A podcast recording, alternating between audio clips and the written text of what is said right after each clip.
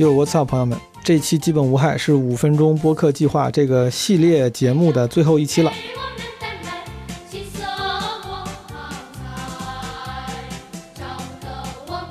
这期的主要就三个任务：颁奖、复盘，还有回访。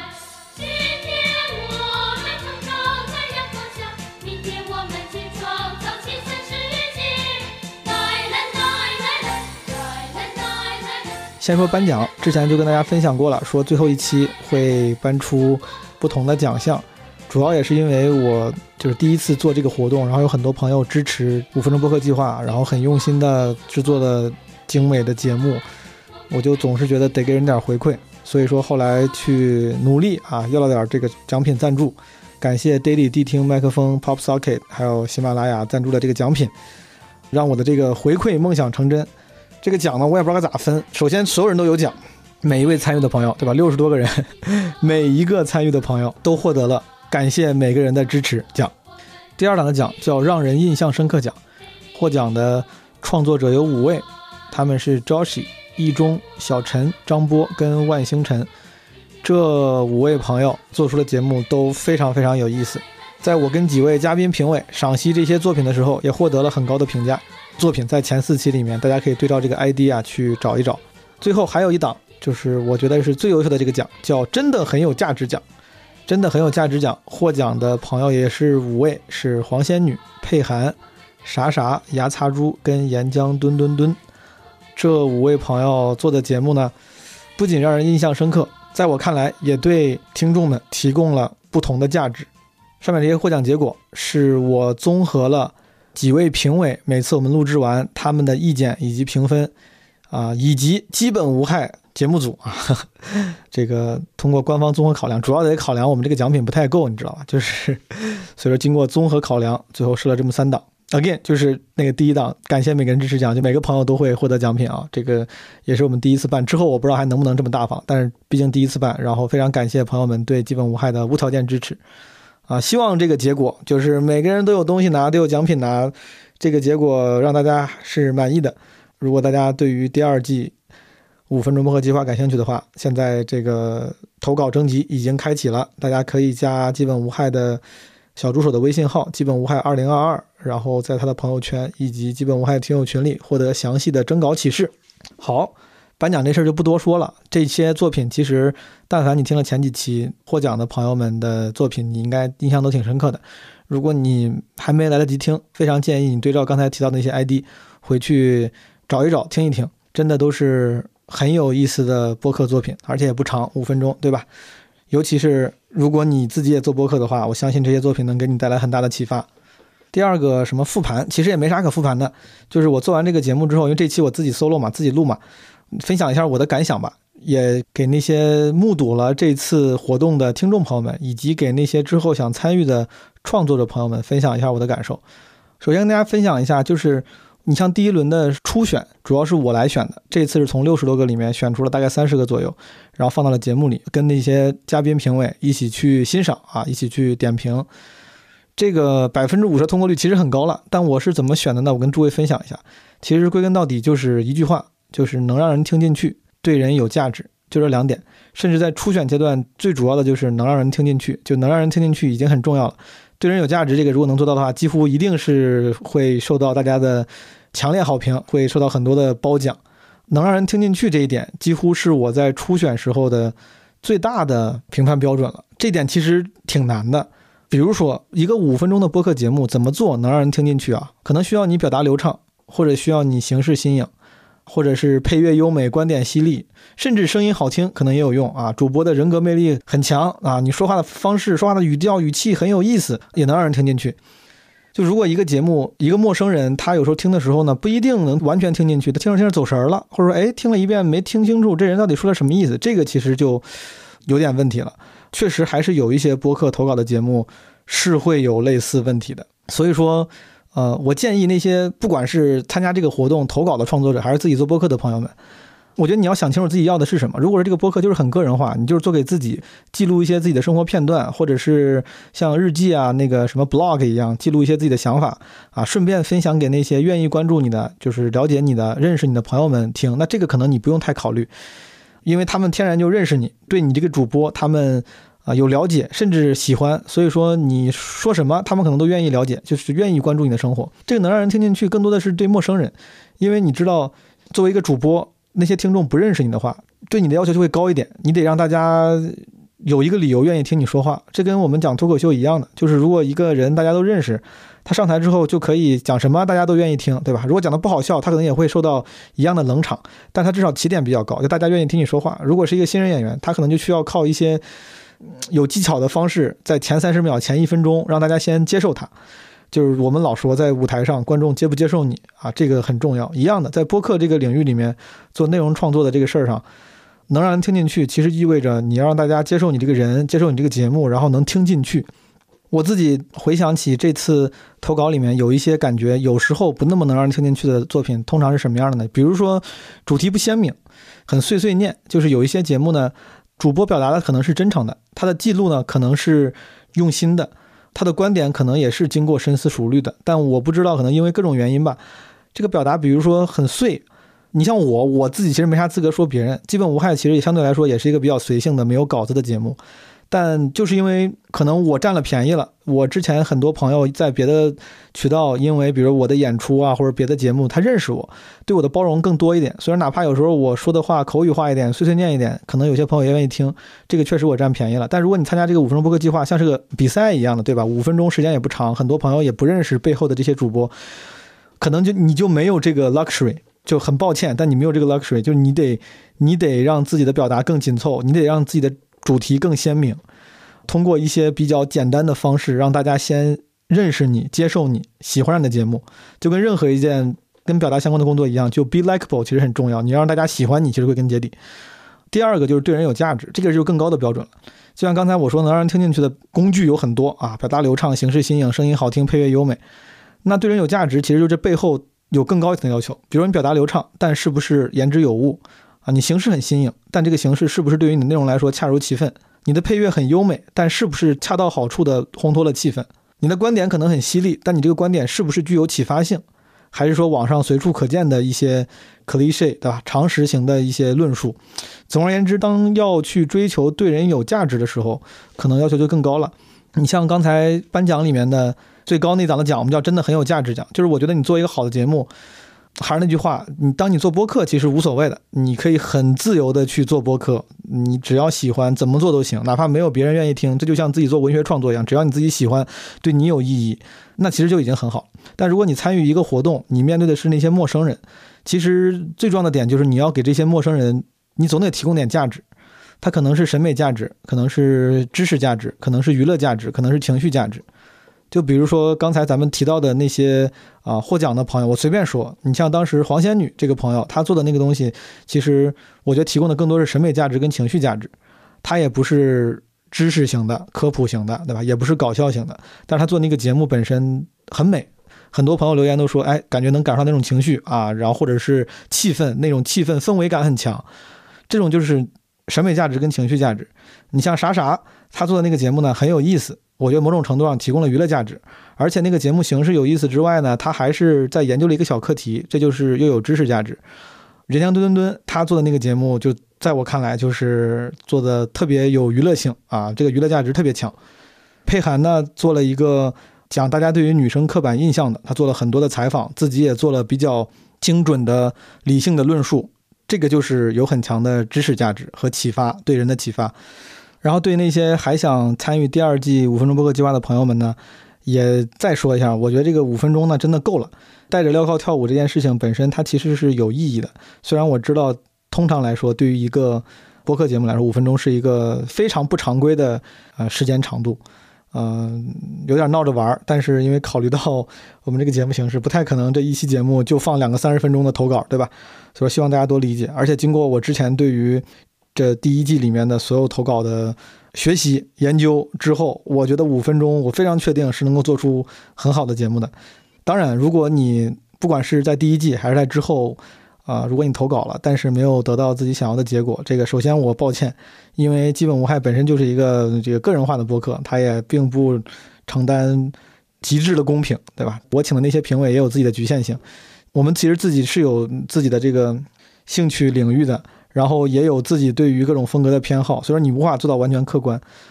好，我刚才这个分享呢，虽然好像是从五分钟播客计划这个活动聊开去的，但我自己也觉得我的这些思考和观察，对那些哪怕不参与这个活动，平常日常做播客的主播们，可能也有一定的参考性。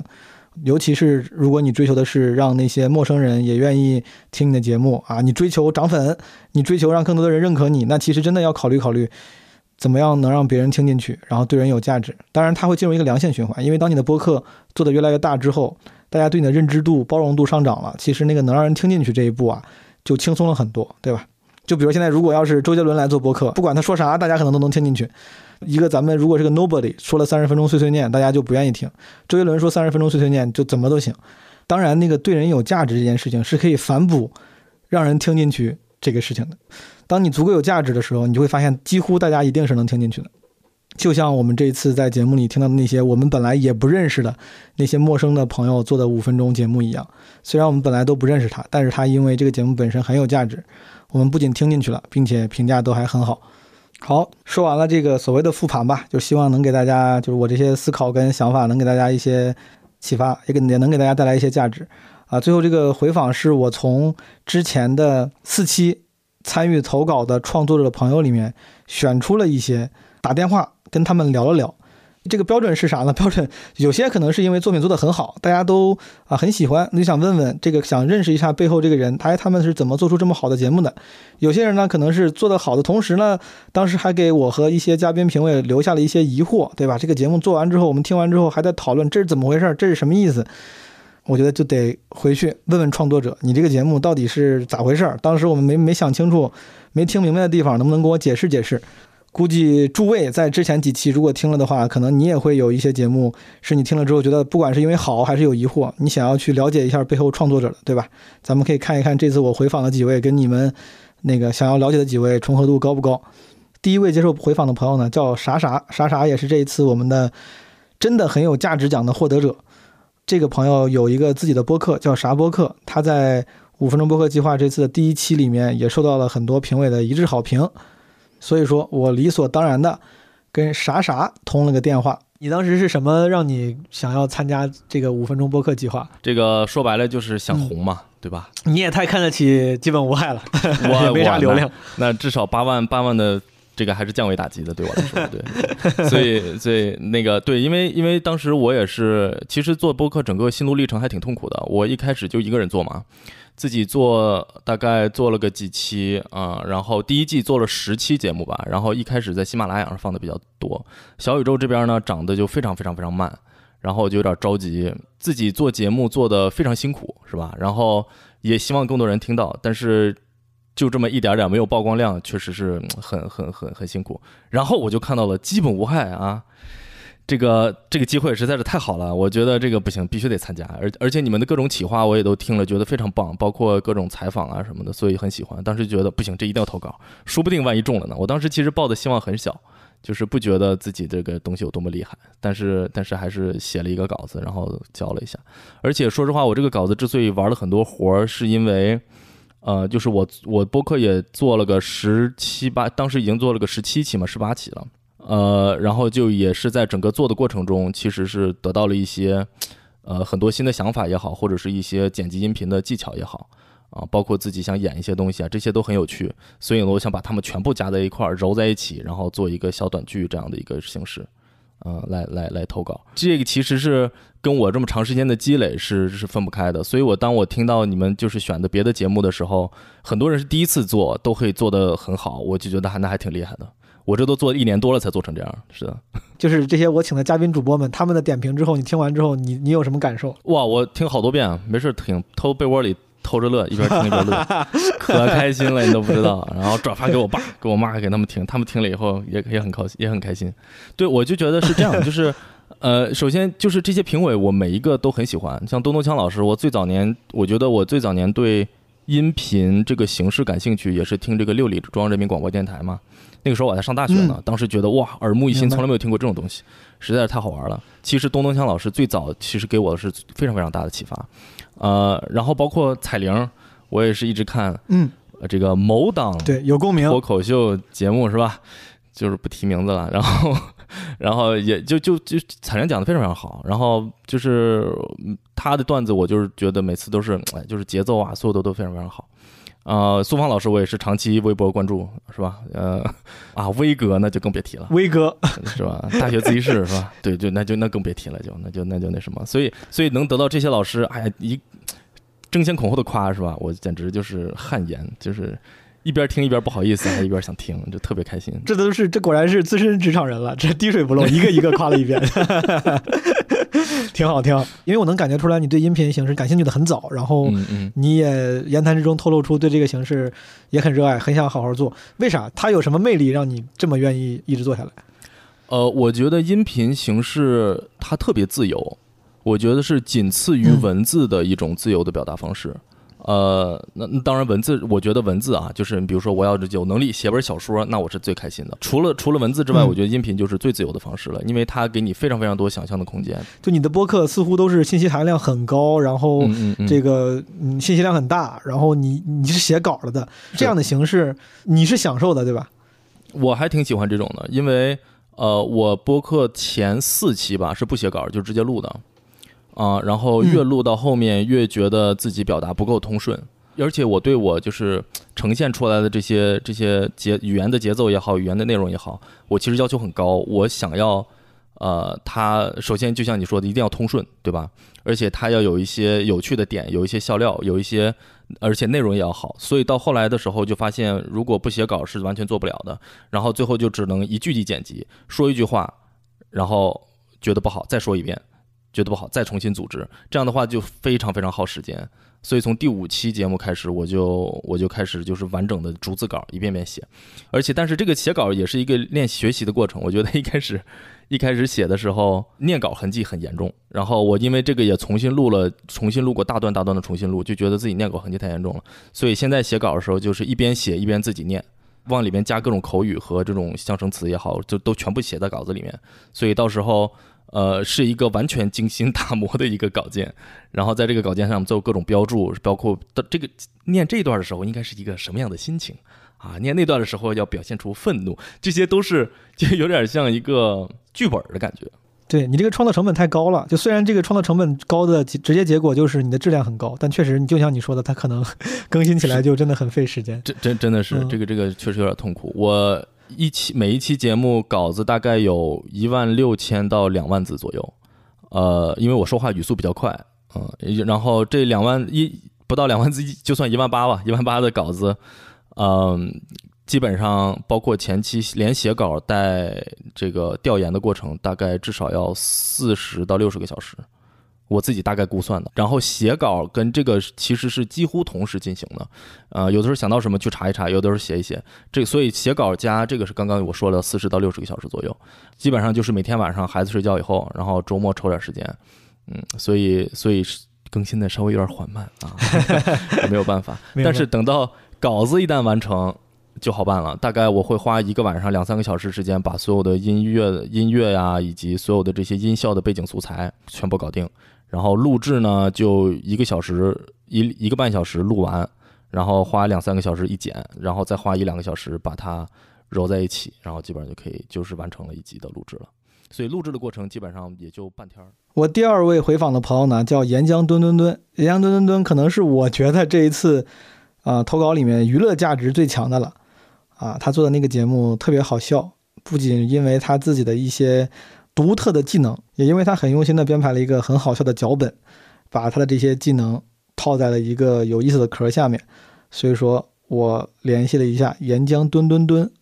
嘿，章鱼哥，你应该也听了当时呃基本无害放了你的作品那一期，然后大家评价都挺高的。就你听了这些嘉宾主播们的评价，你有什么感受，或者你有什么想回应他们的吗？一个是我就是特别开心，特别开心，就是我很需要，就是很需要别人对我的肯定。我很满意你们的 你们的表现，你们几位的表现，嗯，我觉得很满意，嗯，给你们打一百分。然后再就是东东强老师，他他有提出一点自己的这个这个小担忧，他说很怕我这个节目以后呢，怕我素材没有那么多，支撑不了那么多期的内容。但其实这个是多虑了，是吧？因为我确实能，我能模仿的还真不少呢。哎，所以说如果要是真的做一个播客，然后每这个播客的内容就是每一期通过模仿来做一些小短剧或者内容的话。其实你还是能坚持挺久的，对吧？能持续输出挺久的。是的，会很持久。你既然你说你还有挺多，还能模仿挺多什么角色的，还有挺多这方面的技能的，你是怎么习得这些技能的呢？你是个人爱好，平时自己会练吗？是我其实我从小我就发现我模仿力挺强的。我小的时候看小丸子啊，还有蜡笔小新啊，我都会模仿。我是我是知道我有模仿能力的，但是呢，在这一块呢，并没有就是很认真的去就做一些什么东西。我是从去年年底的时候，就是微信群里面有一个群友，我是要感谢他一下。他说啊，就是说有一这么一个配音比赛，他们就是他们有的人知道我，我一开始是在群里面就是发一些语音，就是模仿海绵宝，因为我海绵宝宝模仿的是大家都觉得比较像的。然后他说你可以参加这个，当时就自己就录了一个视频参加这个比赛了，进了海选了吧？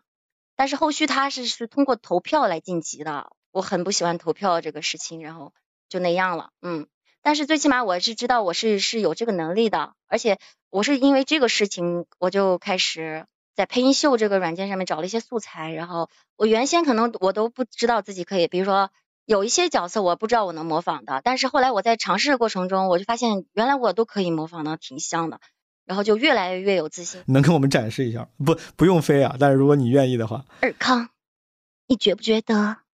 你好过分呢，可是人家好喜欢你的过分，就然后就就是，而且你会发现啊，紫薇她不是那个山东人嘛，大明湖，好喜欢你的过分，就是就你可以对，可以二度创作，就是加上点山东口音，过分，就是你在就是说模仿紫薇的时候，一定要就是点头，要铿锵有力，二康，二康，就是你懂吗？可是人家好喜欢你的过分，然后还就是夹子，还那小风车有一阵儿，我买了个小风车，呃，就是大概是这样，嗯，我买了个小风车，嗯，然后就是就夹起来嘛，就，然后还有那个，还有那个《成龙历险记》里面那个老爹，因为对我去有搜一下这个模仿老爹的这个一个一个技巧，就是说要找到一种上厕所上大号的那种感觉，用力用力感觉，嗯，哎。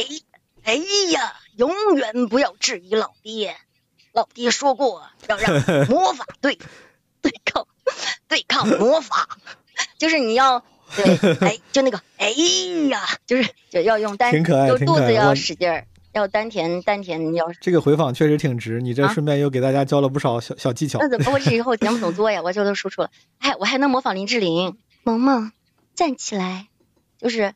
台湾腔嘛，你这个确实还能再搞几期，你这一个角色感觉可以撑一期。可说呢，我还能模仿萨顶顶老师，什么雨呀雪呀那个对吧？是是是。从前冬天冷呀，夏天雨呀水呀，好像。秋天远处传来你声音暖呀暖呀，你说那是午后面有白茫茫茫雪呀。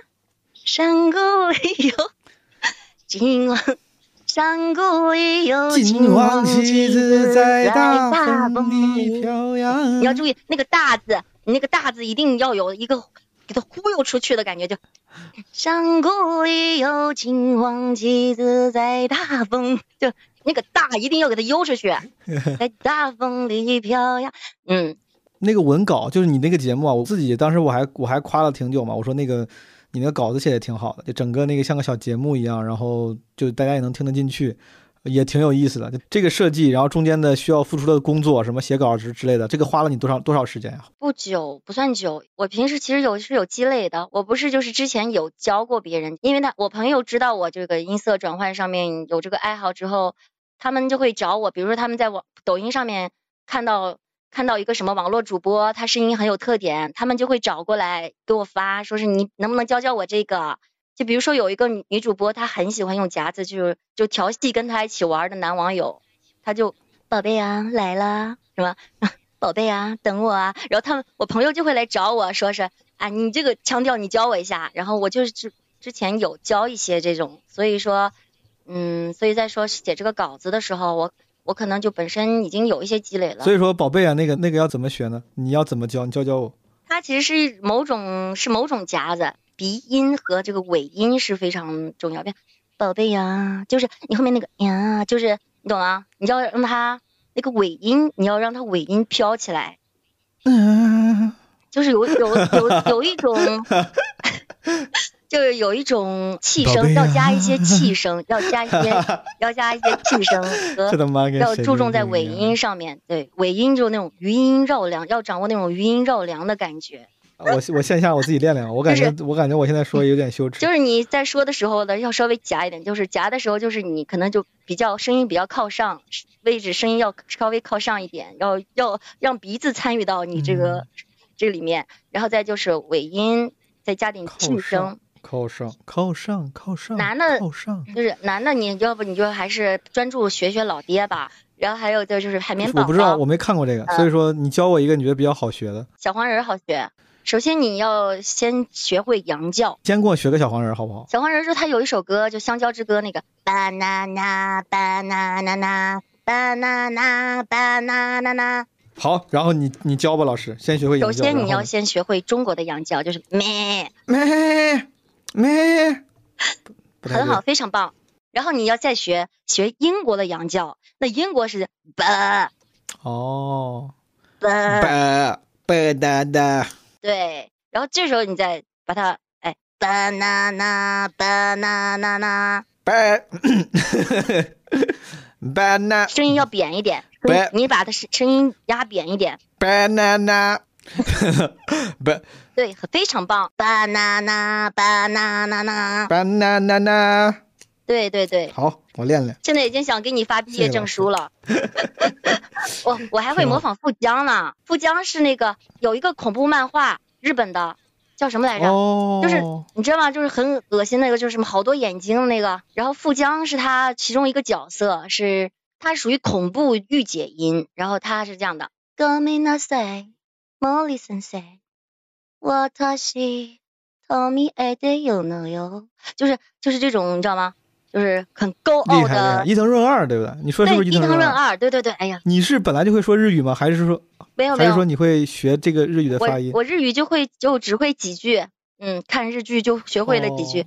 我觉得你真的可以做一个，比如说配音相关的播客。就虽然，嗯，可能你不是那种吃干这一行的，但是我觉得你作为爱好者，好像真的还挺多自己的就是小技巧啊、感悟啊。我觉得可你要做一个这种播客，应该还能挺。我不知道我，但是我我会愿意听的。是，你看我给你教，我这不是给你教的挺好的吗？你每一期可以教一个角色或者教一个作品，然后然后你可以有，你可以无限的更新。是，我还不仅可以教台词，我还可以教你模仿歌手。这个非常好。太好了，墩墩老师，你还有什么分享的吗？其实也没有，就是，嗯，我是希望，就是我就是给咱们平台投稿的时候，我都是希望大家就通过我的投稿能获得快乐，明白，开心就完了。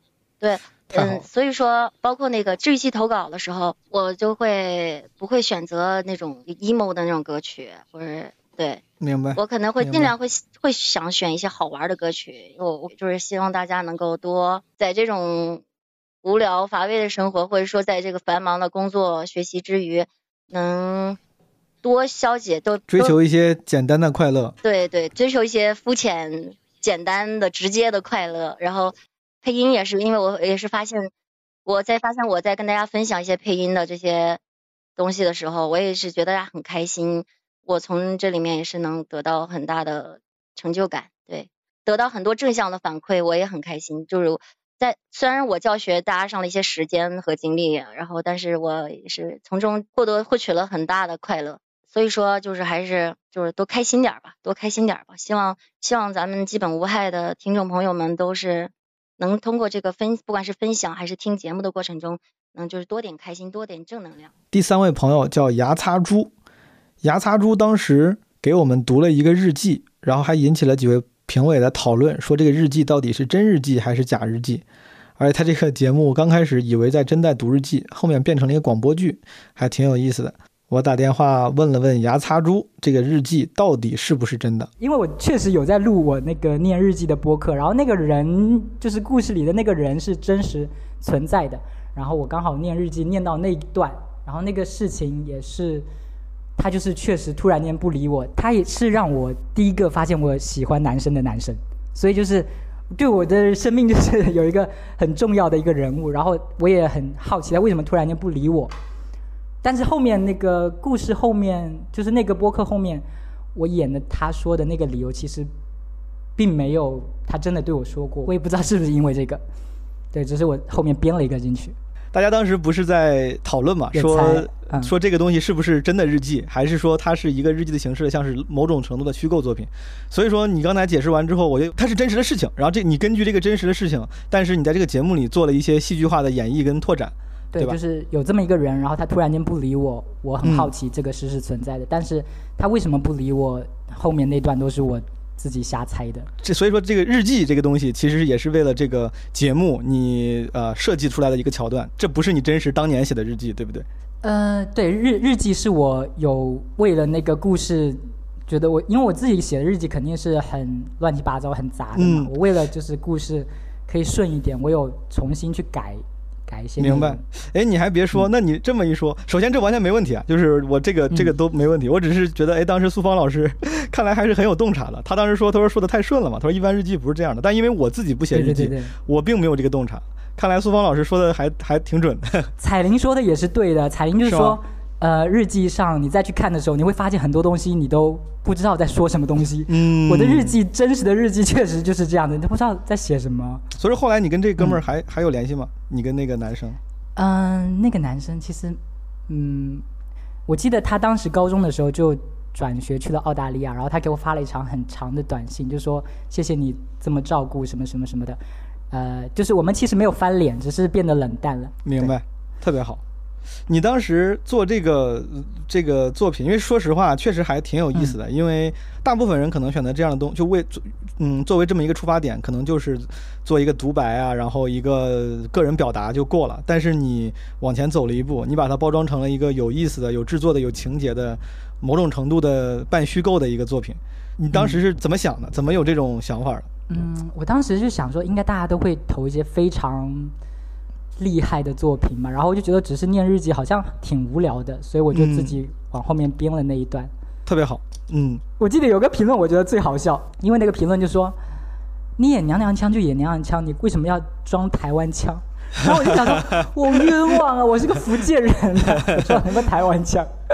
对，这次咱们这个回访帮你澄清一下，帮你洗白一下，就是我没有叫台湾腔。还有一位做了虚构广播剧的朋友呢，叫周 i 他也是基本无害的忠实听众了，之前参与过我们好几次的，呃，特别企划。这一次他的投稿作品名字叫《打错了》，是个很有意思的，并且也引起了嘉宾讨论的小小广播剧。你做这个五分钟播客计划，然后这个投稿，你最开始为啥要想参与呢？什么让你想要试试？我第一个是，就当时投那个点歌的时候，我没有想到你会选我，因为我觉得我那个很普通。感觉当时是一个嗯，就很大的鼓舞。你说这个我太开心了，因为哎，这个有点官方，但我说实话真的挺开心的。因为本来做这样的节目，某种程度上它也不光是为了服务节目跟服务听众，我确实是希望能对那些投稿的朋友能有点正向的帮助。你要觉得能有鼓舞，这个太好。嗯，那个是一个就很很大的鼓舞。然后从大概就是那个时候开始。我开始觉得可能这个挺吸引我，想去做一些东西的，就是那个点上，突然我发现好像没有比播客更合适的东西，因为我在读博嘛，想在读博这件事情之外找一个事情来做，就我觉得我需要两件事情，就如果只把所有的注意力都放在我。做科研这件事情上，反而不利于我的就是正常正常的工作。我在小宇宙上面有一个自己的播客，但是我我的那个定位就是一个我讲垃圾话的地方。他现在说话特别温柔，点到他妈那个节目里一听全是你在骂人。就是真的是垃圾话，一部分是他要承载我说垃圾话的这个功能，然后另一部分，嗯，我想做的内容是什么？就是有在尝试，我觉得很有意思，因为 就是你们猜这个故事在讲什么这件事情对我来说很有意思，因为我就是没有想，我这个这个故事它就是没有一个固定的结局的。就是你瞎做的，然后让我们一堆人还挺用心在那儿包在那儿赏析是吧？不是不是这个意思，不是这个意思，是因为我我先是一个比较就跟节目最相关的，我当时知道评委里面有苏芳老师的时候，我非常的高兴，因为就是我大学的时候他出的那第一本书《一些时刻》，然后我当时就读了，我就很喜欢，但是我看不懂有的故事。真的，我，我会转转告他。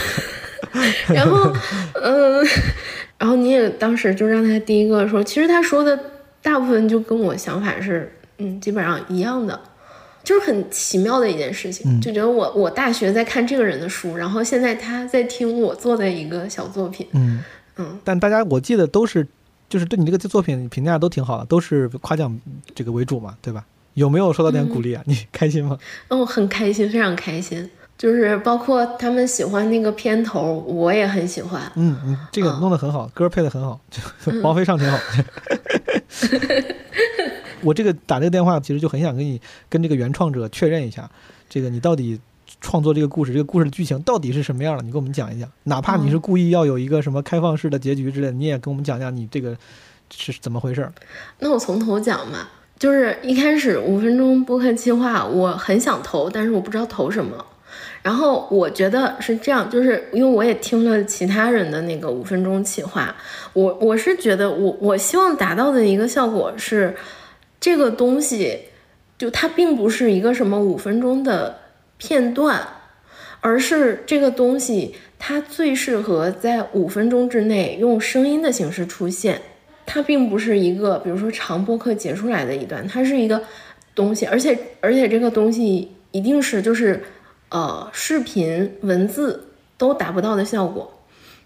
就是王菲那首歌，我我一直听的，我的理解就是男女生吵架了，然后女生假装是别人，嗯，然后直到后来我听到另一个解读是说，呃，这个王菲的这个就是唱的，她她。所代表的这个角色，嗯，她就是一个陌生人，然后她接到了一个男生很着急找他女朋友的电话，他很羡慕。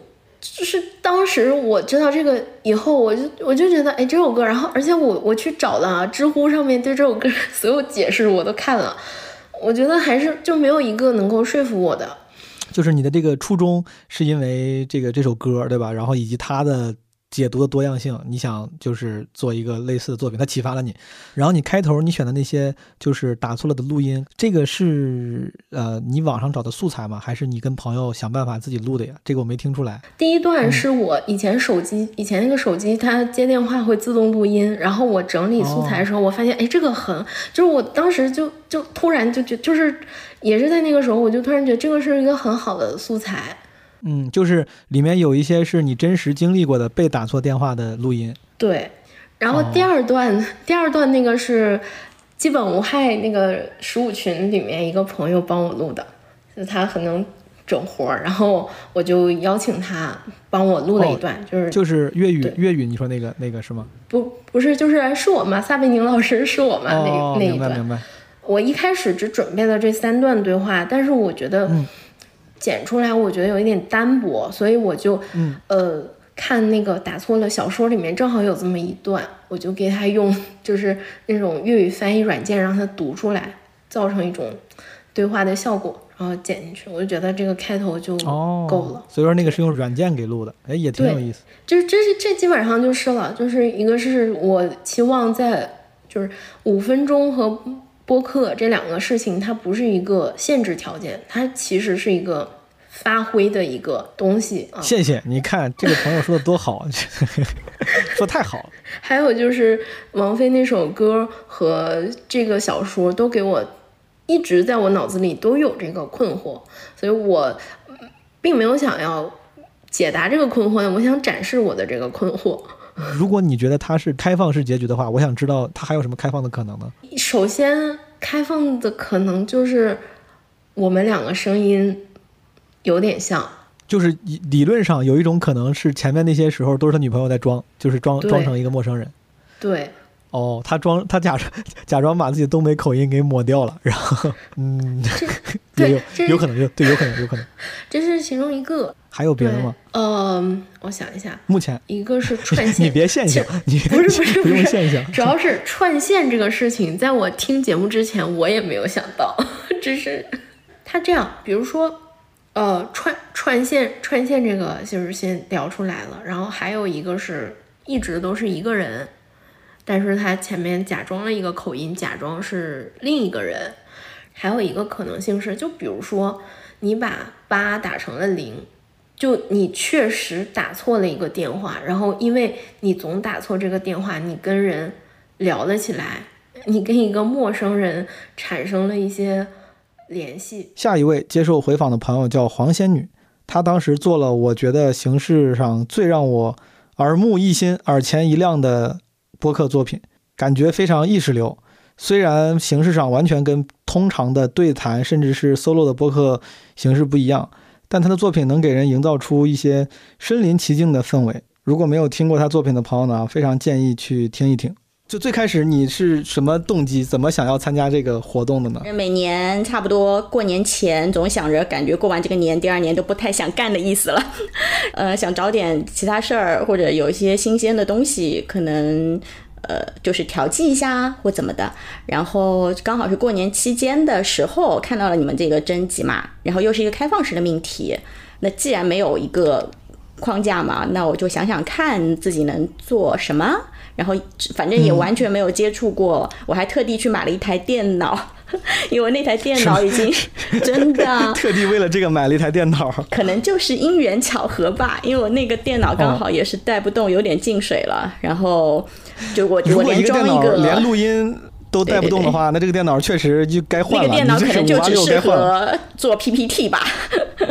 然后明白明白，之前完全没有我，你想我电脑跟软件这些都新。完全是从零开始了解起来的嘛，所以之前肯定是没有接触过这个。这个怎么做这件事儿的？但是确实是播客的受众群体，然后也有那么一点点，我也不知道，就是个人表达或者一些创作类型的一些东西，平时会写写记记吧。想试试。对，然后我觉得那个五分钟的这个长短或什么，刚好是我可以试一下的。你听完这些主播们当时对你的这个作品的评价，你有什么想回应的吗？印象很深是东东锵老师说我很像广告或者说文案这种类型的东西嘛。后来我自己想了一下。会有这种感觉，就是我甚至有时候自己，就比如说一支牙膏或一支护手霜，可能就可以把它放到我的那个，我就感觉这五分钟是我的一个练习。就有时候它可能是我自己可以写的一些东西，但是如果给我一个命题作文，我感觉我也行。当时也会就是命题作文的时候是会想到这个问题的，就是五分钟到底能说啥？所以我想它可能不太像是一个常规类型的。播客吧，我是自己有一点点想把它当做一个没有视觉看不到的一个 MV。我可以分享一下，就是当时为什么我感觉可以从这个出发点来做这件事情，是因为我有一个很喜欢的博主叫马莎莎，和他另外有一个好像一起做他们那个视频的朋友叫呃推迪。就是他们这一对小伙伴，我最早是看莎莎的视频，我很喜欢她的视频的风格，就她的那些镜头语言，包括它里面有一些动画的视效，然后文本加上音乐，就感觉非常的流畅，跟是一个作品。就它虽然短，可能也就十分钟或者八分钟，反正我每次看完就就是心情愉悦，然后觉得闪闪亮亮的，就是是一个让人开心的东西。所以我想说，如果这个时长有一定控制的话。又又要让大家看起来是一个比较完整的小东西，那我没有画面的东西，那我可能就要在文字的结构上，或者说它的一些配乐的契合上面，让大家也觉得是编排过的，就它是从头到尾是一个小小的一个事件，这样子就是听起来不浪费嘛。那些文案，你说习作是你平时就是哪怕没有播客这回事儿，你也会自己尝试。练习记录的吗？平时我就是自己随手记的嘛，反正就是有一个记一些吐槽，记一些有有的没的的一些想法，也会有一个文件夹或者有印象笔记里的一个 趴，是这些东西。它就是一个随记吧，可能有时候就只是记了两句，就是冒出来的话，或者只是记了连一句话都算不上的一个片段，或者记了一个小故事。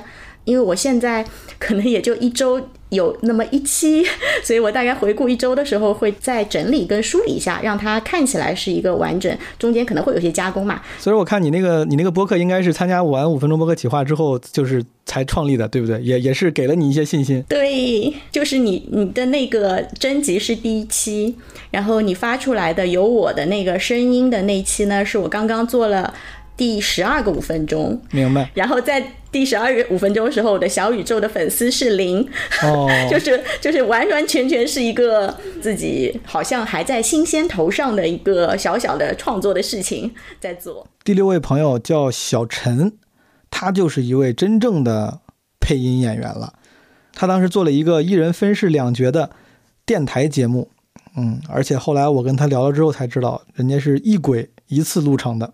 你是专业的主播吗？我不是专业的主播，但是就是我的工作室确实有跟声音相关了，就是一个十八线的小配音演员。我们平常不大说我可以变什么声，我们专业里面其实不大有什么什么，我是萝莉音，我是正太音，什么我是玉女音，我是女女王音，我们不大有这样子的说法。我们所有的服务都是为了要这个演员他贴脸，是去贴那个角色的人物性格。那在这个其中的话，我我可能我的声线的话，导演想要我用的可能会让我录一些小男孩儿，他即使让我录小女孩儿，他可能会让我录那种暴躁萝莉，他不会录一个就是那种嗯甜美型的，就是那种小姑娘的那种，他可能会让我录啊哥哥这就那种。哎，怪不得你录这个，感觉你是跟声音打交道，所以说对这个声音制作会更敏感。你做的那个。五分钟播客那个节目，当时我们还讨论嘛，说你是一轨直接录完的，还是你录了两轨？你跟我们分享一下，你是怎么录的？啊，确实是录的一轨，就是我前面主持人自己问自己问题，然后后面我再回答。就后来就讲说我两轨之间就是也没有打架，也没有互动，就是我后来讲的时候，我自己才意识到这个问题。明白？你那个节目里内容里提了嘛？你说你现在正在做快乐但艰难的事情，这个事情指的也是配音这件事儿吗？嗯，对我目前的阶段，我还是更想把配音做好。好，最后问你那个问题，就是你当时在节目里提了，你说这个在狗男人这方面一直没搞好，对吧？一直这个不够表现不好。然后你说二零二二年的目标就是把这个事儿搞定，现在这二二年也过了一半了，你这个进度如何呀？能不能跟大家分享一下？搞定了。搞定，然后搞定了，意思就是放弃了。啊！我操，这个有个预期违背在这儿。你还有啥问题想问的，或者你有什么想说的吗？我我可以说一下我为什么会给你投稿吗？好，我原本的计划，在你这个投稿的征集没有发出来之前，我原本的计划是我过年回家是要跟我妈录一期的。但是因为我因为疫情的原因，我就没有回家。我是在北京和我的朋友一起过的春节，然后没有办法和他一起过，然后跟他一起录音的这个想法就没有办法实现呢。然后后来我就看到了你发的那个 TED Five 的那个那个通告，然后我就想，哎，都在点上，对，就很巧。当时评委那些点评，你有什么感受？我首先就是很感谢威哥啊，因为威哥，因为我非常就是那种需要。鼓励型的那种那种人，然后威哥他就是他一直在对我鼓励，我非常就是感谢他。确实，威哥这个很喜欢你这期节目，我们也都很喜欢。我本来夸了你一个小时，后来时间太长了，我就给剪掉了。下一位朋友佩涵当时做的节目呢，讨论的是女生接受的刻板印象，引起了几位嘉宾应该是在这次企划里面为时最长的一个讨论。我们听完节目聊了非常非常久啊，展开了很多。当时他的采访里面还。有一些外国友人，我当时觉得他可能就是在国外工作或者学习。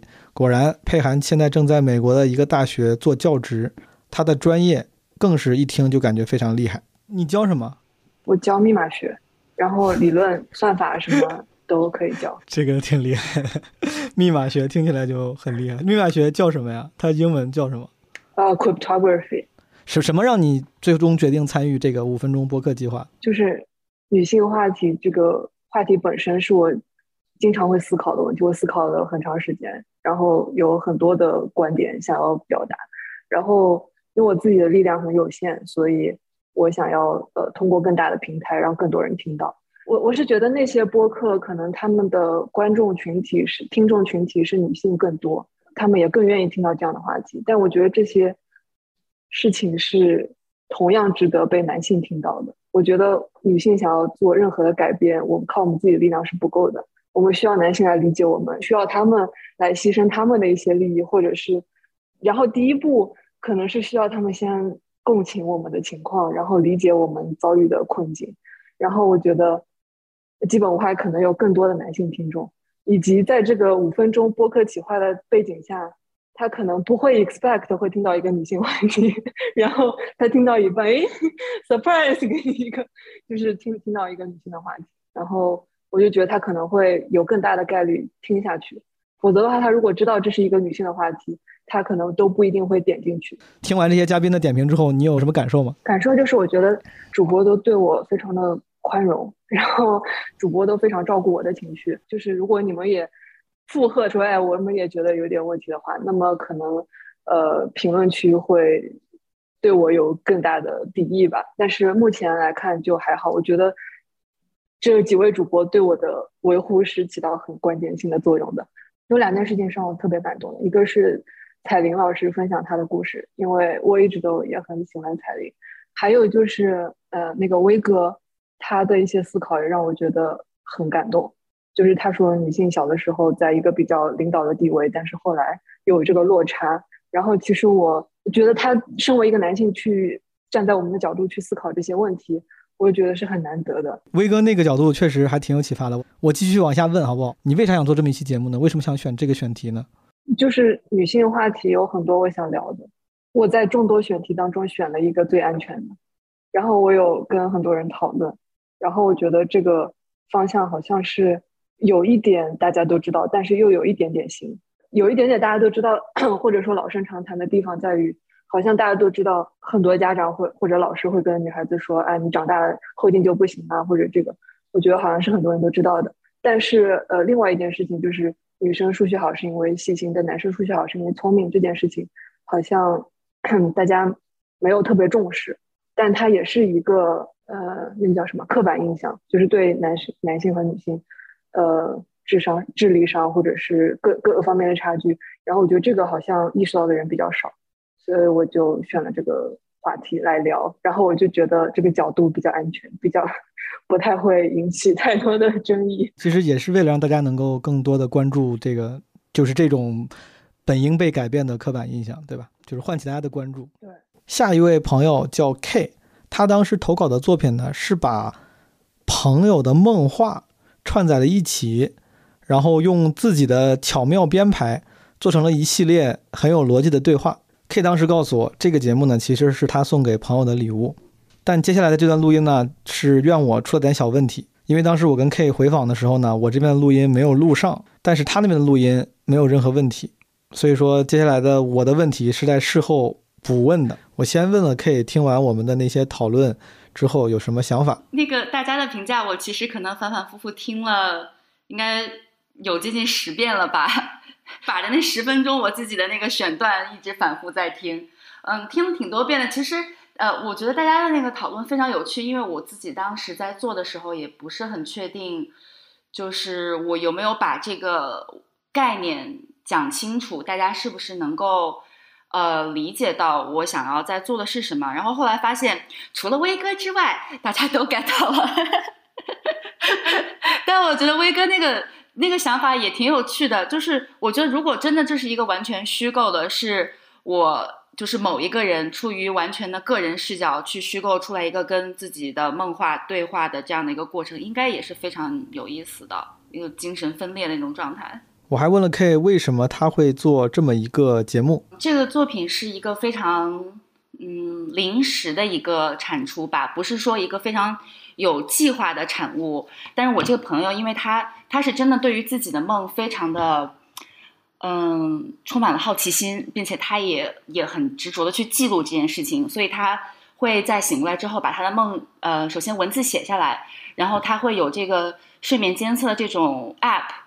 他会在 App 那个打开录音的功能，所以他其实说的梦话是他真实的每一天在做梦的过程当中，呃，手机上的 App 给他自动录下来的。我们俩几乎是天天可能都会微信上随便聊两句啊什么的，有的没的生活分享一下什么的。所以他如果早上醒来听到很有趣的晚上呃录下来的声音，他就会发给我。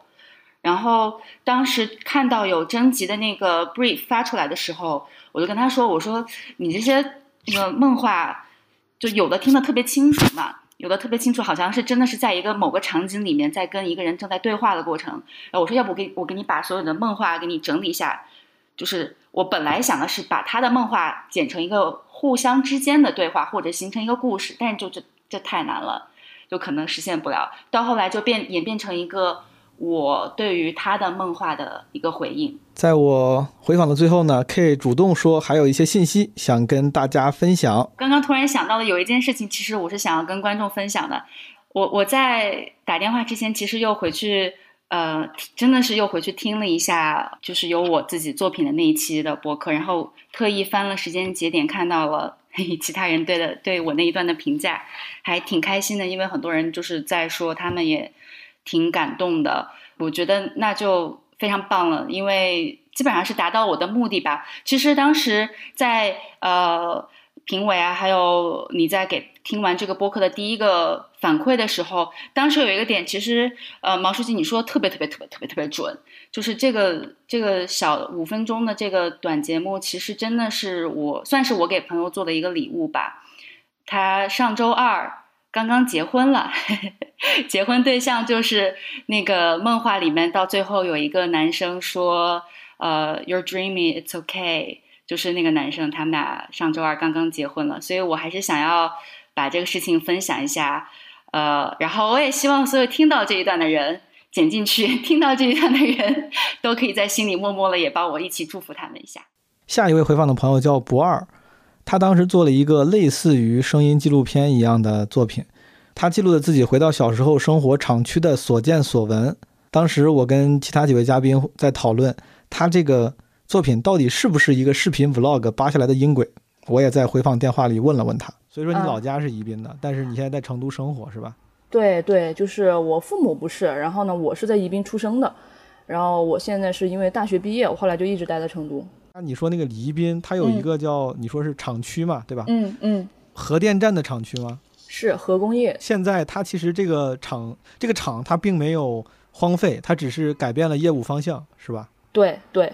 嗯，我当时是听的文化有限的一个节目，大家当时聊起厂区，然后呢，我就突然很感慨，我就想回去拍一下这个老厂，因为，嗯，之前是我奶奶住在那边，后来我在小学的时候，我奶奶就搬出来了，就只有我姑姑他们家在那边，就回去的特别特别的少。然后当时听完那期节目之后呢，我就突然想说，哎，那可以回去拍一拍影像。呃，结果我回去了之后，我为什么那个视频到后来没有放出来，做成了这个形式？就是因为我回去了以后，跟我想象中的，呃，就是我印象中的这个老厂就不太一样了。生活区就做了很多的翻修，我小时候的记忆的很多的地方就全部铺上了，比如说什么瓷砖呐，呃，什么这些就做成了塑胶的操场啊，这些地方就完全不太一样。后来我就没有放这个视频出来。然后还有一个原因是因为。就是我们那个老生活区是最开始大家呃从就是各个东北各个地方调过来人的时候呢，呃大家都住在那个生活区里面，就是很大，分着南区、北区跟中区。然后后来渐渐的出来了一些人，嗯，这边就留了一部分人。今去年开始是那部分的人全部都迁出来了，叫做棚户区改造嘛，就把老厂的这些住在那边的人就全部迁出来了。所以我以为那边就是完全荒废掉了，但是我回去看就会发现有很多原来我们叫做地方上的人就去我们厂里面租的那块的房子在住，因为水电其实是没有断的，然后就会比我想象中的其实哎还感觉还是要繁华一些，就是没有这么的落魄。后来我就嗯，就只是拍了视频而已。所以说你回到那个厂区之后，呃，虽然我现在看不见啥样啊，这个视频也不知道有没有机会能看到。但就像你说的，它其实只是以另外一个形态继续存在，它并不是一个荒废的样子，还是有人生活、有人工作、有人在那边这个欣欣向荣的，对吧？嗯，也没有人工作，就是地方上的一些人租在那边，因为那边现在等于说是房租就特别便宜了。业务在运行，但是在那边厂上班的人也全部都出来了，都是每天厂车接送嘛。他只是从之前的厂区生活变成了一个，只是变成了一个这个正常的生活区而已。对对对，哎，当时这是个什么机制啊？就是当时是如果在比如四川宜宾有一个项目，竟然竟然会从什么东北跟山东都要调人过去工作吗？因为我看你说你父亲母亲都是来自不同地方的。对，因为当时是呃这边等于说是建工厂就建在山里面，然后呢，但是其实是没有这个技术的。然后那会儿有技术的，好像就是因为我们厂好像跟内蒙啊那边都会有一些就是业务上的联系，然后东北啊那边，然后就请的那边的专家，然后过来，过来了之后呢，把这些业务大概的方向搞搞清楚之后呢，就从那边也不叫调人吧，就是呃我爷爷他说的是他之前从。那个辽宁出发，然后去了北京，去了上海，然后到了内蒙，就是那个那边那个厂，后来就就过来了。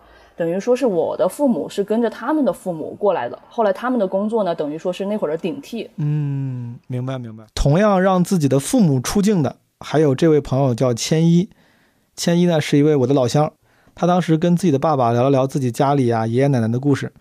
啊，后来我才知道，千一其实也是远在海外。这个采访呢，其实也是远程完成的。什么让你想要参加这个五分钟播客计划这个活动呢？首先肯定是因为我非常喜欢，就是你的节目，对。然后你发了之后，我就非常想要参与一下。然后其次也是因为，呃，我爸他自己本来也很喜欢听播客，所以我就觉得我想跟就是我爸爸，就是把我跟我爸日常的聊天记录一下，就是这么简单的原因。哦，你们家庭关系好好啊！你会跟你爸交流关于播客的内容？就比如说我听到很好的播客，我就会发给我爸让他听，呃，或者就是比如说我看了电视剧，我觉得还不错，我爸妈也能接受的，就我就会发给他们说，我们可以一起看，然后这样每天聊天的时候我们就有点内容，就可以聊，呃，就是交流一下。你这个节目后来，当然你本来就采访的就是你爸，但你后来剪完之后，你有让他听吗？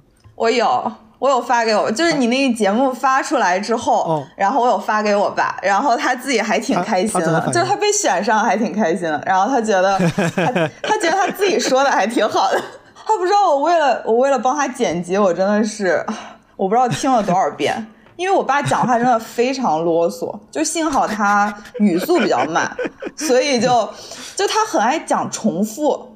他就是重复的词，所以我就把前面的给它剪掉，然后就效果还蛮好的。中年人爸妈他妈都这样，我跟你说，对吧？我感觉尤其是尤其是中年男性都是，呃，这个事儿是这啊，这个，然后就这个事儿，对 对，就开始重复啊。当时呢，我就来到了商丘啊，来到了商丘，就得要重得要重复一遍。对，但是你你跟我爸的口音不太一样，就是你是我觉得郑州口音。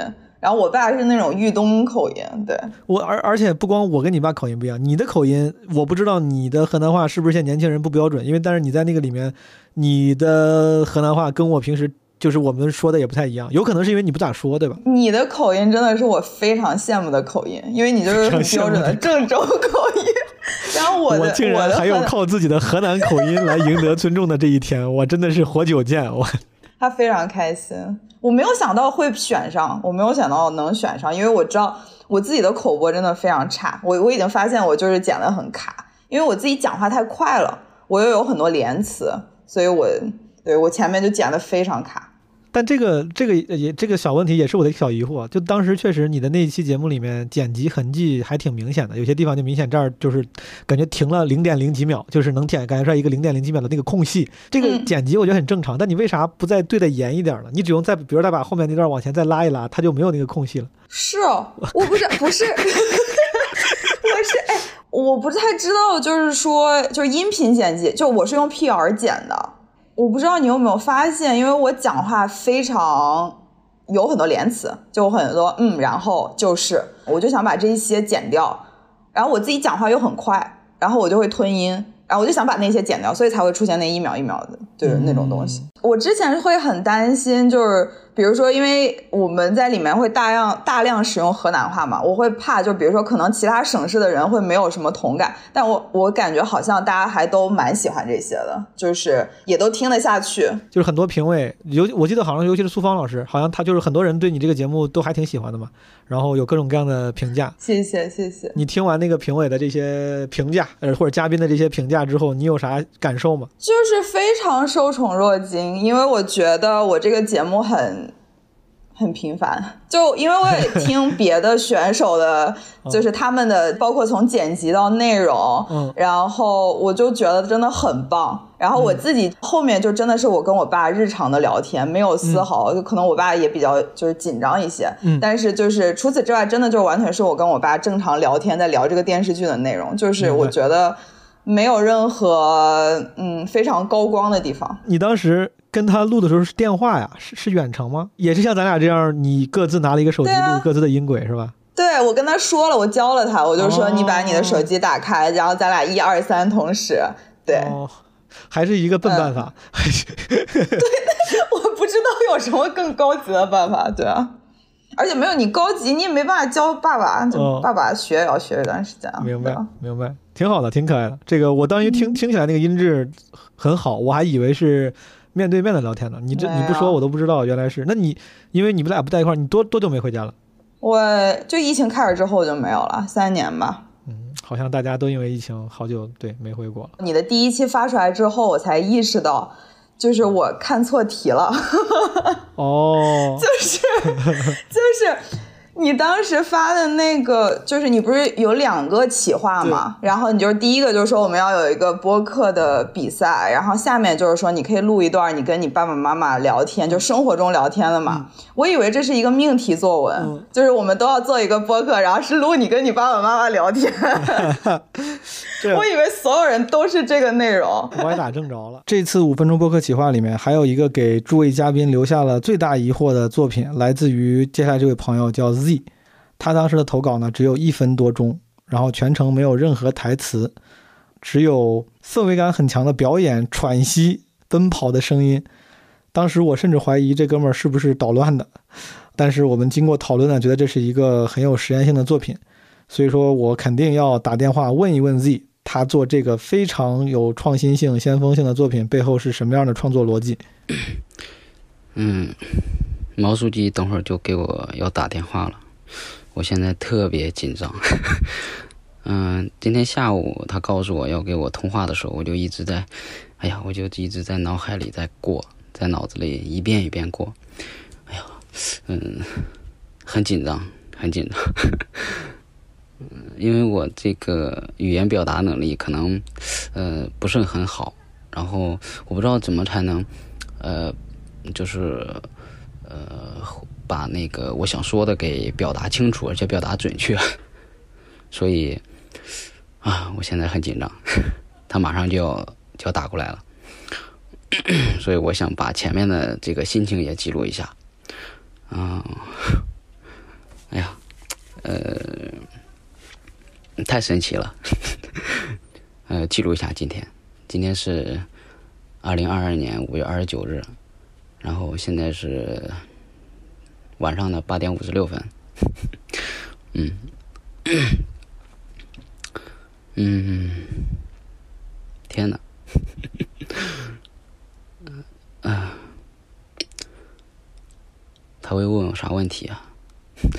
我和他是老乡呢，哎，不是老乡，呃，算算老乡嘛，我都是河南的。哎呀，因为这种感觉好奇妙啊，嗯。哎，不行，我心理素质太差了，我应该这个放松，就就当正常正常聊天一样。嗯，对，OK。啊，怎么还没打过来？在四分钟前他就说要打过来，还没打。开头该怎么寒暄呢？我说，哎，毛书记，晚上好。还是要说，呃，嗯，吃饭了吗？嗯，还是要说，说啥呀？开场白说啥呀？哎呀。哎呀，拉倒吧，等他打吧，打过来吧。哦，来了来了来了，兄弟们，来了。哎呀，毛书，哎，hello，hello，毛书记。先照例问两个呃基础问题。好嘞。一个是你是为啥决定参与这个五分钟播客计划这个活动呢？其实我我从小可能就有一些那个记录的习惯吧，就是有时候可能是录音，然后有时候可能是呃写一些东西，然后就想我既然是之前有记录的习惯。然后我就想能不能就是嗯把这些给分享出来，因为自己自己一个人闷着头去整这些东西得不到反馈的话，有时候也是特别郁闷。明白。所以说你当时那个作品是你之前的某些时候的记录吗？东东锵老师说的那个，呃，有可能是一个大学的某个大学的大学生的那个视频作业。然后他说的还真是，他说的挺准的。对，是我从那对我之前拍那个拍过几个那个视频嘛，然后我是从那个视频里面把那个 把音轨给提出来，然后给 给给投的稿。他本来那个视频是个啥呢？小短剧还是个什么实验性的小短片？其实他那个视频吧，是因为我之前我我这个不是一直有那个写写东西的习惯嘛？然后我写完之后呢，我发现这个它表达不了我真实的感受，它可能就像一个就像一个苹果，然后只能是一个皮。他的瓤瓤不是这样的，其实，呃，当时就想尝试各种是各种方式嘛。我听明白了，哥们儿。所以说这个创作顺序是你先写了一首诗，然后后来拍成了视频，然后再后来你觉得这个可能声音本身更有魅力，然后你就单独把这个声音给提取出来了。对，明白了。是。你能不能给我们讲讲它是个什么故事，或者哪怕不是个故事，你想传达的是个什么东西啊？你跟那些想了解但是不了解的朋友们解释解释。那个这个创作背景其实是，嗯，因为我之前也在片头写过一段话，就是那个我我其就是呃在大学大概大二还大三的时候，呃有一段时间那个心情特别压抑，然后当时我就在看，好像在看一个。之前拍的照片吧，然后就看到了我我家那个种的那个麦子，就好多麦，就是嗯麦田，一望无际的麦田，就是对，呃，然后当时我看的时候，我就觉得特别过瘾，就是那么一大一大那个呃那么大的面积的绿色，然后然后风吹的时候特别过瘾。就感觉特别特别特别呃养眼吧。当时我就想，哎，我能不能我去现在去找一个这种麦田，我去看一看，我去看一会儿。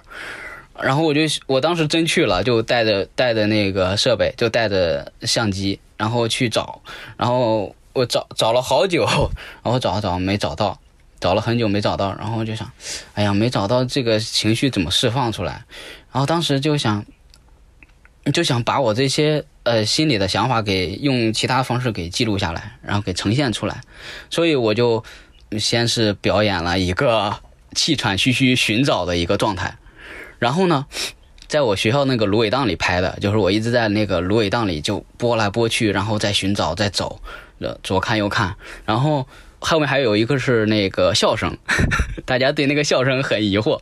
那个笑声其实真的是我没有笑好，本来我是想表现出来那种 找到那种喜悦感，呃，就是，呃呃，就是把这个积积累已久的情绪给释放出来，给给这个对，给爆发出来。然后那个笑声其实是我找到了，我找到了，只是找到了一个小苗，就是在那个。枯萎的芦苇荡里，我找到了一个绿色的小苗，我然后我就很，我就是要爆发出来，把这个笑声给笑出来。然后笑出来之后呢，我突然觉得，嗯，他只是找到了一个小苗，然后有一个巨大的那种失落感又袭过来了，然后就想了一，就就是想要在这个这个时候出现一声枪响，就是我我找了很久，然后也只能找到这个小苗，然后我很失望，然后就出现了一声枪响。呃，出现了一声枪枪响之后，然后我就我就我就倒下了，感觉大家能能感受到那种情绪。那我记得中间还有一个小细节，就是有那种就是像什么水声，就是咕噜咕噜那个，是有这个声音吗？那个其实是我对声音做了处理，就是在那个挨了一枪之后，自己的那种颤抖颤抖的那种呻吟声做了一个慢放的处理。你我觉得你解释挺清楚了，我的问题也差不多了。你有啥还有啥别的我没问到的，你想分享的吗？或者是想问的都可以。啊，哎呦，呃，下午我一我下午我想了好多，但是我现在 呃一紧张忘忘了。嗯嗯，其实我之前大概两个小时之前我就就有时间了，但是哎呀，我我在想，我我这个呃一想到你要打电话，然后就 就做一下心理准备。最后一位朋友呢，叫一中，他当时也是做了一个声音纪录片，他自己有一个播客节目叫《额外浓度》，但是他投稿的这个声音纪录片呢，是跟家常菜相关的。制作非常的精细，简直像是音频版的《舌尖上的中国》了。哥们儿，你是在云南是吧？哎，还还是说那是你老家？你平时不在云南？对，我是春节时候回去的。我我现在在上海。你现在能出门了吗？呃，昨天刚出门一次，就是刚发了一次出门证。你听了大家的这些评价或者是感受，你有什么想说的吗？就是我一开始还没有想到大家会这么就是给这么高的评价，我还挺挺就感觉挺受挺受鼓舞的吧。然后我我会觉得说，像那个威哥说的，就是能否把这个做成一个呃持续输出的一个这种这种节目，我觉得还是我因为我一开始没有想到要持续做这个内容，但是我觉得如果有这样的。机会的话，我觉得还是可以继续尝试，持续去做这个声音方面的记录的。我现在有一个自己的播客节目，但是就是属于和朋友闲聊天的那种，叫额外浓度。额外浓度，好的。你最开始为什么会想到参加这个，就是五分钟播客计划这个活动呢？我就会觉得，就是毛书记说的，就是可以展现自己的创意吧。然后我当时有突然想到这个灵感，然后我就觉得。也可以看看能不能就是投投投投稿，然后能跟大家就是更多的交流吧。那这个交流的目的，你觉得最后达到了吗？有有有，我觉得前面两期听到太多，就是那种就是让我觉得哇，原来就是还可以这么做。然后就是而且很多不同的风格，让我觉得就是因为像你说的，之前在播客上很多都是对谈类的节目，然后就可能缺乏一些新意。然后太听到大家的这个投稿，就觉得。有有的，比如说是那种声音，就是那种文学性强一点的，或者是就是个人表达特别强的，我都觉得很受启发。好的，哥们儿，你当时录这个，我们不是还在讨论嘛？说你这个特别像一个声音 vlog，然后说是不是有可能是录的视频剪出来的音频？你能不能解释一下你背后这个作品本身的？就回答一下我们的问题，然后你也可以顺便解释一下这个作品背后的背景。呃，我没有录那个视频，因为我本身就是不太不太习惯去做视频，我也不太怎么拍视频嘛。然后因为是为了投稿，然后刻意去录的音，其实就是用手机录的，当时现场录的，其实还是比较粗糙的，就直接用手机对着那个就是锅什么的，直接就录了。像你做这么一个五分钟的作品，你花的时间多吗？啊，其实还挺久的，就是采集素材什么的，就是。去街上到处录，我觉得光制作的话，可能也就十几个小时吧。但是前面可能可能花了六七天去收集素材，挺好。这果然用心是有回报的。对对，做出来的东西大家还是挺喜欢的。行，哥们儿，就关于这个作品的问题，我没啥了。嗯，你如果有任何还想要分享的，或者你有任何问题，嗯，你也可以说。就我会想说，就是我我我也不知道，就是大家如果继续做这个五分钟播客的话，就是。嗯，能否就是继续做成一个 系列节目？我就觉得这个还是让我一直在思考这个问题。但是，比如像，嗯，昨天，比如说我我能出门，然后我就当时出门之前我就想说，能否也是记录一下这个声音一下？但是其实最后出门的时候，其实都忘记了这件事情。然后我就在想说，如果我真的是为了做节目的话，肯定就会去刻意的收集，然后反而会感觉会就是你你做这件事情变得会有些刻意。就我也我现在就。也也是显得有一点困惑吧。你刚才说你在你在上海，然后出门，然后有很多这个可能，我觉得可能对你来说，我能理解那种感受，就是感觉在经历历史，然后有一些不同寻常的场景，你也想记录下来它。尤其是作为一个习惯性的创作者，我之前我记得当时也是刚疫情的时候，我有时候会不由自主的，比如在火车站什么在外在室外听到那些那个大喇叭。什么播放跟疫情相关的公告的时候，我觉得挺有意思的，就那些话平时听不到，然后我觉得我应该记录一下，然后我就录下来有些用得上，有些后来在某些播客里面用上了，有些没用上。但我的记录本身是因为我觉得有意思，就是我觉得有意思，而不是我觉得听众会觉得有意思。然后最后如果把它用起来了，也是恰好有节目需要它，而不是我硬要用它。所以说我个人的给能给的建议，那些东西甚至存一年都没事儿。我我手机里之前录过好多各种各样的现场生的素材，有些真的好几年了，我都没用上。就对，就是可以把这个作为一个就是随手的习惯吧，可能也挺好的，就不要去想太多。对，我觉得，我觉得你你那个录那些东西，我能感觉出来你还挺就你有这个敏感度，你应该多录一录，多记一记。然后你又会弄，你弄得又挺好，你又会制作，我觉得你多录一录多多。在节目的最后呢，我还要再加一个小环节，因为基本无害制作组的失误，在之前呢，有一位朋友叫 VV，他的作品本来应该是放在片头的展演啊混剪这个环节里面的，但是被我们遗漏了。所以说我跟他承诺，我会在最后一期把他作品放出来的。VV 这个作品其实很有意思，他记录了一个阳台演唱会的实录，它也有点像是一个声音纪录片，用了很多现场声，我非常非常喜欢。啊，唯一的遗憾就是他在这个家里啊，录到的自己的远处某个地方的邻居在阳阳台上弹唱的声音，因为太不清晰了，导致这个听感呢多少受点影响。但仍然这个创意以及记录的方式非常美妙，而且这个作品充满了浪漫性。我们从他的这个投稿里面截出了一部分，大家分享出来。两年前，我因为换工作来到深圳，很长时间里，我都觉得深圳是一个缺乏烟火气的城市。直到有一天，我跟我素未谋面的邻居们一起听了一场演唱会。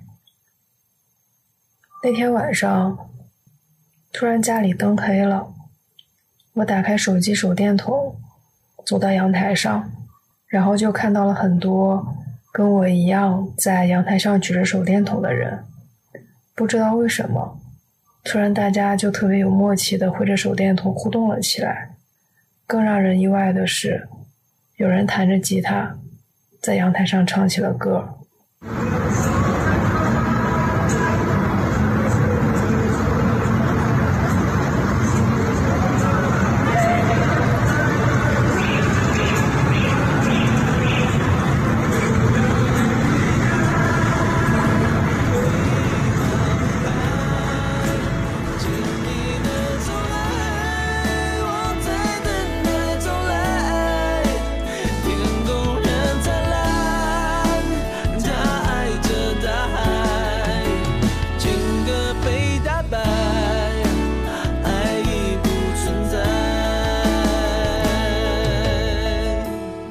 好的，再次感谢大家对五分钟播客计划的支持。到这期为止，五分钟播客计划的所有内容都已经播送完毕了。如果你对参与第二季五分钟播客计划感兴趣的话，可以加小助手的微信“基本无害二零二二”获取详细信息，或者加“基本无害二零二二”加入“基本无害”的听友群。谢谢诸位。